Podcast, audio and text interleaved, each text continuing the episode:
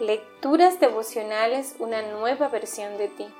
Cortesía del Departamento de Comunicaciones de la Iglesia Adventista del Séptimo Día Gascua en la República Dominicana, en la voz de Linda Fajardo, hoy primero de julio.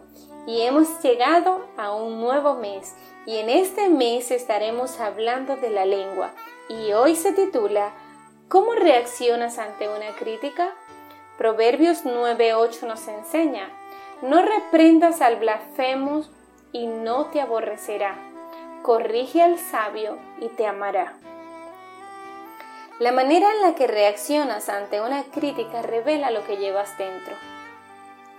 ¿Qué haces cuando alguien te amonesta firmemente? ¿Te molestas? ¿Te defiendes? ¿O se lo agradeces? A nadie le gusta recibir una reprensión.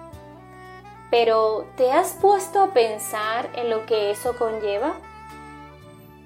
Es cierto que no le falta a la gente imprudente que acostumbra a lanzar puyazos verbales a diestra y siniestra. No me refiero a esos individuos, más bien se trata de aquellas personas honorables que tienen el valor de acercarse a ti para invitarte a cambiar de actitud. Nunca olvidaré a un experimentado pastor que servía como director del Departamento de Jóvenes en la Asociación de Baja California en México. Entonces yo era el líder de la Federación de Jóvenes de mi zona y anciano de la congregación a la que asistía.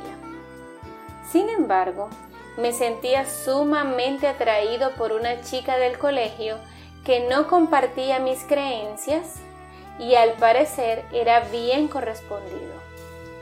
Una de esas tardes le conté al pastor que estaba a punto de iniciar una relación sentimental con esa chica. Amablemente, él me invitó a sentarme y me reprendió como nunca nadie lo había hecho en toda mi vida. Abrió su Biblia y me explicó que la elección de una novia es algo de gran relevancia para un joven, por lo que Dios debe ser parte de dicha decisión. Después de toda su disertación, le pregunté, ¿y qué va a pasar si a pesar de todo decido salir con ella? De pronto sus ojos verdes me miraron chispeantes y sin titubear me dijo, entonces me vas a entregar todos los cargos de la iglesia en este instante. Te confieso que no me esperaba tal respuesta. Me quedé pensando en un momento y le dije que prefería renunciar a la chica. Él sonrió, me abrazó y oró conmigo sabiendo que me había arrancado algo que en ese momento era importante para mí.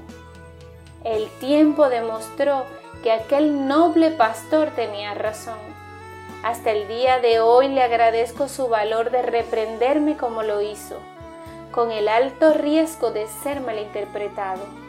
Cuando alguien se atreva a amonestarte de manera oportuna para corregir alguna mala actitud en tu vida, dale las gracias.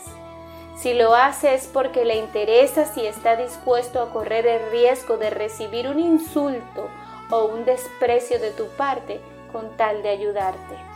Esta mañana pide a Dios que te ayude a reaccionar de la mejor manera ante una corrección.